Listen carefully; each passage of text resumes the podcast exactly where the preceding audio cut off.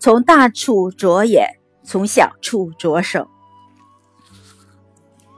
某国际大型企业要招聘一位技术人才，前来应聘的十个人都是世界一流学府的应届毕业生，其中有一个人来自哈佛大学。由于应聘的这个职位将直接进入企业中层领导的队伍，各方面的待遇都十分诱人，因此应聘者都对这个职位虎视眈眈。三天之后。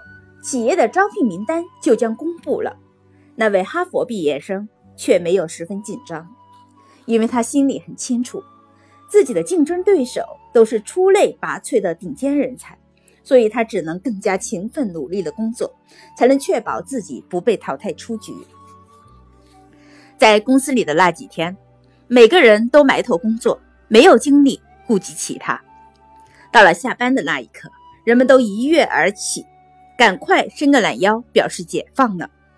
那位哈佛毕业生却不同，他发现同事们走后，经常会忘记关掉办公室的照明灯和自己的电脑，于是他只能代劳，每次下班后都要确定办公室的空调、照明灯以及电脑全都关掉之后，才放心的离开。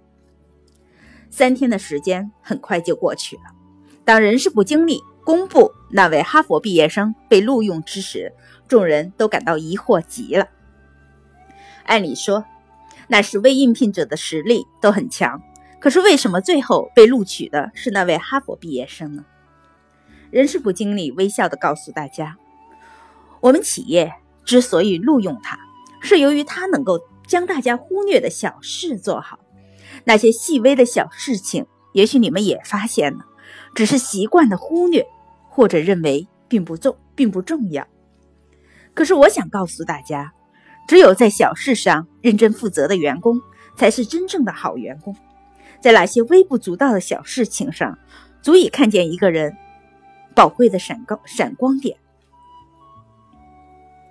那位哈佛毕业生是幸运的，不过他的幸运来自于他自己的勤奋与努力，更来自于对小事的关注。